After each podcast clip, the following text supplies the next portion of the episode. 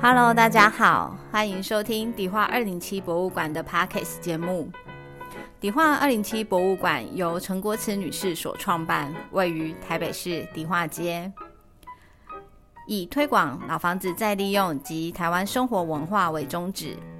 在节目中，我们将介绍迪化二零七博物馆的日常大小事，由我们馆长安琪与馆员佩玉、真义、杰心轮流搭档主持分享。欢迎大家一起来收听。Hello，各位听众朋友，大家好，我是迪化二零七博物馆的安琪，我是曾毅。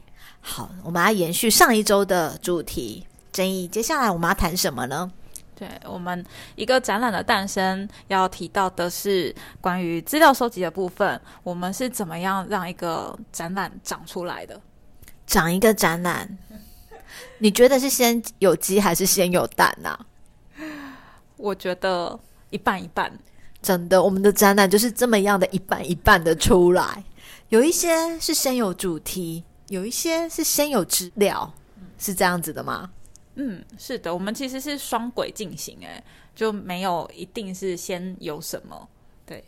但是主要我们还是要回到我们要做什么事情这件事情，就是推广台湾生活文化跟老房子再利用。所以我们有一个万变不离其中的一个。终止在那一边，对，但是我们基本上是属于双轨并行的一种方式。有的时候我们会觉得这个资料的内容好像是很好用，可以拿来用的。那有一些时候可能觉得，哎，这个题目真的非常有趣，但是真的就是没有人做相关的 research。对，那呃，迪化二零七博物馆所办的展览呢，嗯，真宇觉得哪一个是你觉得筹备的时候最辛苦的？筹备的时候最辛苦的，我觉得会是通讯展呢。怎么会？我以为你会说灯呢。灯灯展还好，但因为通通讯对我来说是比较陌生的啦，就是我不是科技迷啊，所以就嗯，讲到通讯。我我实在是不知道 内容可以有什么内容可以有什么发想，但是灯的话，因为比较生活化，所以就至少你可以想象，诶，从它的那个灯的外外形啊、类别啊去做一个分类。嗯，对。那你后来对于长出来的通讯展 心情如何？非常惊艳，真的是用惊艳两个字来形容。对，真的是呃，像二零七办的展览啊，通常我们会有一个年度的一个讨论的会议。那年度的讨论会议，我们将近可能会有二三十个主题吧。然后这二三十个主题里面，我们会来把它做一个讨论筛选，然后。结盟吗？就是好几个雷雷的雷同的主题，把它放在一起，等等之类的，然后最后变成我们的一个展览的一个题目。那这个是先有题目，再有一个展览内容的一个部分。那当然也是会有先有内容，再有题目的。先有内容，例如像是模式字啊，就是一定要展迪化二零七博物馆的模式字，对，它是。一定要有这样子的一个内容，所以就伴随着这个内容而长出来的一个展览。所以，呃，二零七的展览呈现基本上就是非常的多元，但是我们都会希望说带给各位呃观众朋友看完之后会有一个满满的感受，或者是对于一个旧时代的一种回忆。对，那刚刚的讲的这个通讯展的部分呢，呃，我觉得争议你应该印象最深刻的是密室逃脱吧？没有，我我我印象最深刻的是就是在寻找展品的过程吧。对，因为我们那一次的展览就是接洽到了很神奇的中华电信这个单位，然后有机会可以到他们的库房里面去看展品。对，我因为我就发现我好像有一点就是对，然后接下来其实因为每一个展览过程当然都是非常非常的辛苦，可是那个辛苦的过程结束后，我居然就已经忘记，我也真的就是忘记哦，我们是怎么走过来的。嗯，好像是这么一回事，就是真的要感谢中华电信的一个大力的一个赞助，就是提供这么样厉害的展品给我们。那还有高雄科工馆，高雄科工馆的展品真的是非常的厉害，就是清代的海底电缆，我真的觉得它非常的珍贵。没想到，就是我们在清朝时间的海底电缆挖掘后，被这样子好好的保留，由中华电信放在高雄科公馆，在那边托管。对，然后而且我们居然还有机会可以借出来，让他到台北做一个展览。对，但是我们的民众好像都没有很在意，他是我们放的位置不对吗？没有啊，就是会需要透过现场我们导览员、志工的介绍，民众才会注意到，就哦，原来这个展品它是这么有意义。对，那这个展览我觉得很有趣的一个地方，就是迪化二零七第一次尝试，就是所谓的密室逃脱的这一件事情。因为我们会希望说，迪化二零七博物馆的参观年龄层会比较多样，然后也是一个老少咸宜的一个展览。那密室逃脱这个主题很夯，其实二零七在规划这个。通讯展之前，好像大概前一年，我们就开始玩密室逃脱了吧？嗯，是的。但我要稍微拉回一下主题，我们要讲那个资料收集。哦，对，资料收集。对，可以先从我们密室逃脱的资料收集开始讲。密室逃脱的资料收集，就是玩了很多的密室逃脱。对啊，我们其实是还蛮蛮喜欢一起去尝试去看不同的东西。那那时候安琪就有想说，哎。年轻人都很喜欢去玩密室逃脱这件事，所以我们也就应该要去尝试看看，然后看有没有机会可以跟我们的展览做一个结合。对，那时候呃，我记得通讯展前一个是灯展嘛，其实灯展我就很想结合密室逃脱，但是有一点难度，就是这样子的展览主题跟灯结合，可能要花很多很多的钱，因为有很多的互动设备在。那后来发现通讯展来做一个结合是可以一个。完美的搭配，对，在整个费用跟规划上面是比较 match 的，所以后来我们就做一个这样子的尝试。但是在更之前，我们十两展就有一个简单用耐的一个互动来做一个实境解谜、寻找乖乖的一个活动，就会发现我们除了在办展览，它相关的配套活动上面，我们也是非常的认真。好，我真的要拉回来，就是资料收集的部分。资料收集呢，我必须要说，做一个展览真的很像在。编一本书，或是在写一个论文，我们就会有所谓自己的一个心中的章节。那心中的章节呢，不外乎就是历史面，就是迪化零七博物馆是一个推广生台湾生活文化跟老房子再利用。关于“老”这个字，就跟历史有关系，所以我们通常会把一些历史面的一个资料找出来。那找资料的过程。真的，现在有网络非常的幸运。我还记得我刚出道去国家图书馆的时候，必须要去翻论文，然后翻报纸，去找一些相关的资料。现在只要坐在办公室的电脑，然后点开国家记忆资料库，或者是点开什么样的日日新报搜寻系统。嗯，就可以找到相关的报纸或是资料，或是联合报的一个联合资料库这样子，所以就好像没有当年的这么痛苦的一个年代，但是我们还是要找很多很多的资料。那就像是我们现在展的便当展呐，便当展的这一个呃发展的一个历史，光是它要叫什么样的名字，我们就会去找资料。那这个资料怎么找呢？第一个是论文。那论文发现啊，没有人写过关于便当的论文，所以有听我们这个主题的朋友们，如果你是历史系，不知道做什么题目，便当是一个好题目，真的，你可以写一个关于便当历史一个论文，来探讨台湾的整个便当的一个发展。那我们可可以做到的事情，我们是从报纸上面的社论跟民众投诉来了解，究竟他要像什么名字，例如说他叫便当。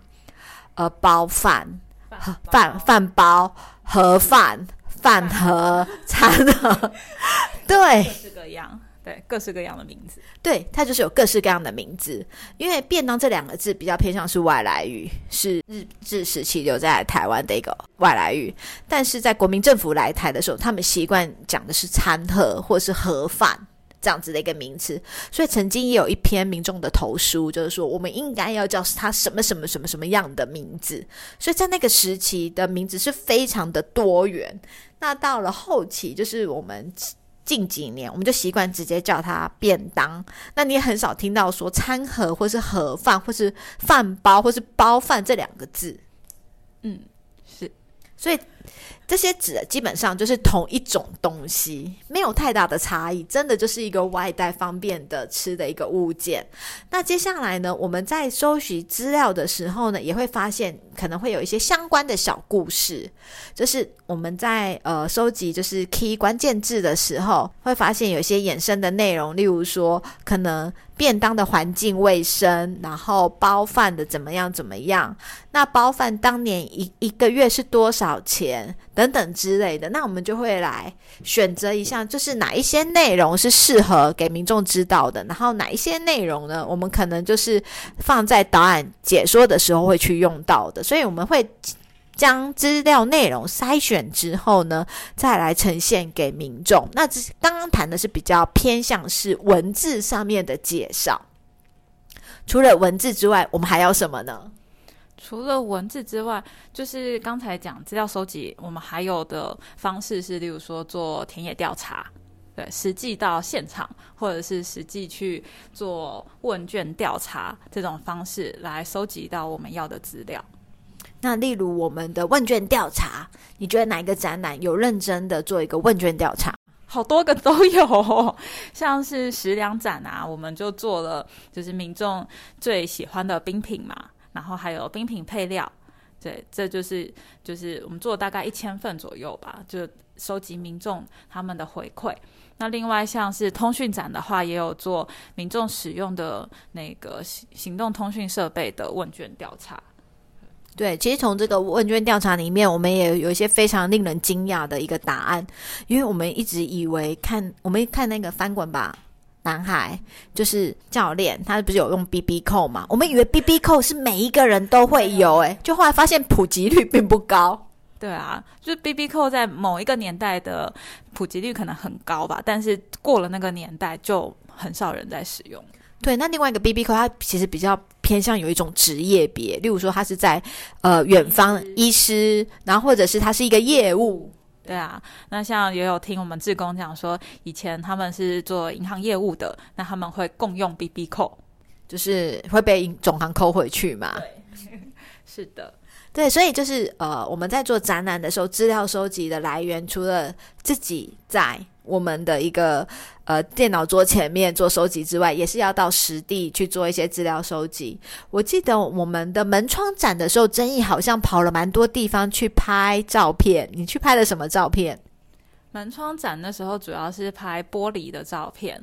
对，就是大家想玻璃可能就是一片透明的玻璃嘛，但是其实如果你仔细观察，会有它上面会有不同的纹路。那像大家大家可能比较常看到纹路是像海棠的纹路，海棠花，那或者是十字星。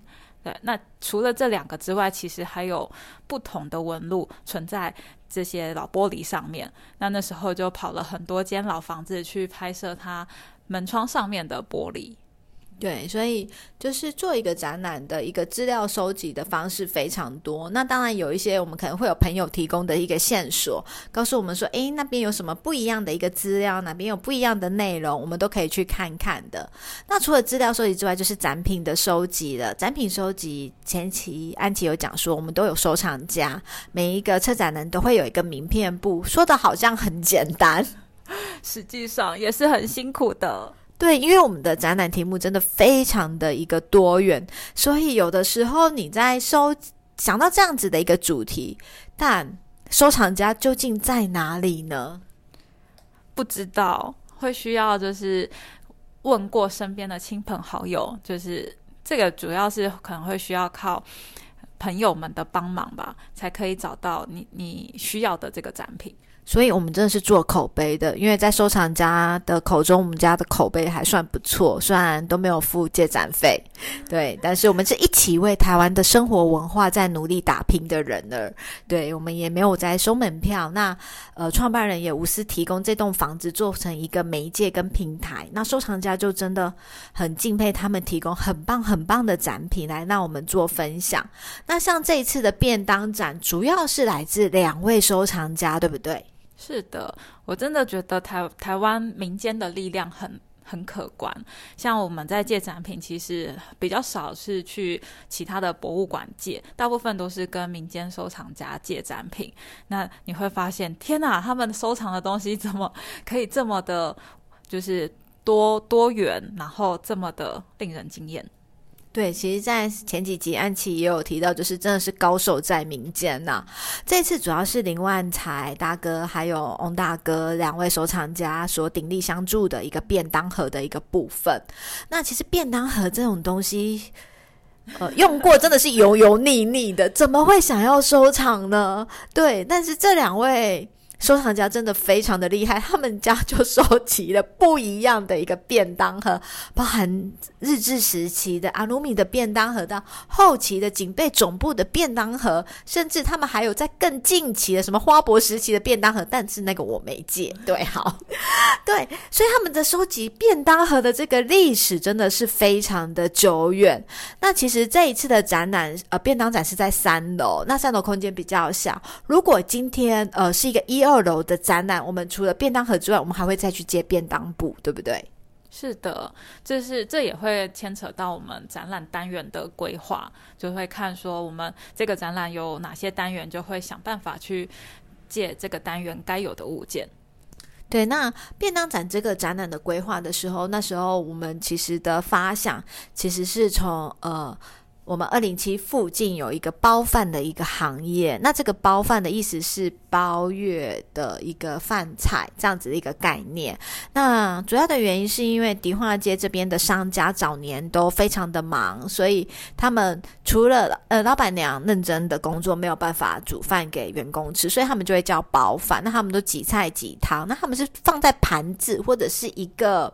圆圆的铁盘上面，然后直接送到商家来，那可能就四个人或五个人一起吃，四菜一汤、五菜一汤等等。那这样子的文化，安琪觉得非常的特别，然后也是大道城人共同的一个记忆，所以就会很想把它放到我们的展区里面。但是我放了这个主题之后，我可能就会排挤掉便当布，就包便当布的这个空间，我也可能会排挤掉就是火车便当的这个照。片或者火车便当的一个旅游戳记的这样子的展示的一个空间，所以我们必须要做一个取舍。究竟我们这一次的展览想要分享的是什么？那最后呢，我们把它回归到属于大道城的历史相关，那希望让大家知道说，还是有这样子的一个行业存在在我们的生活当中，这样子。所以对于包饭呃来讲，应该很多民众都没有体验过吧？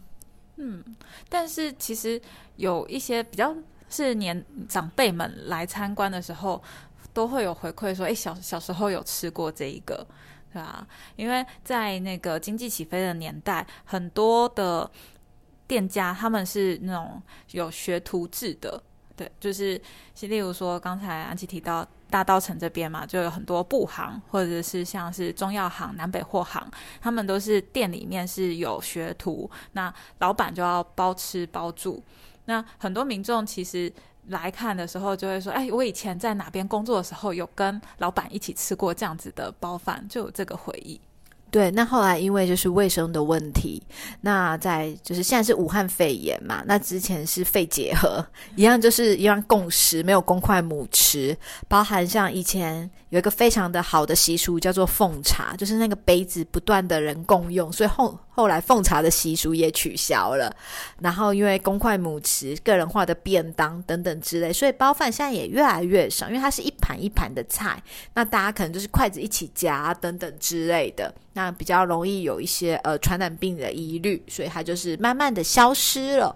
所以我们在做展览的时候，资料收集上面可能会有非常多种面向，但最后我们还是会因为空间的一个规划来取决我们要展示的一个内容。那。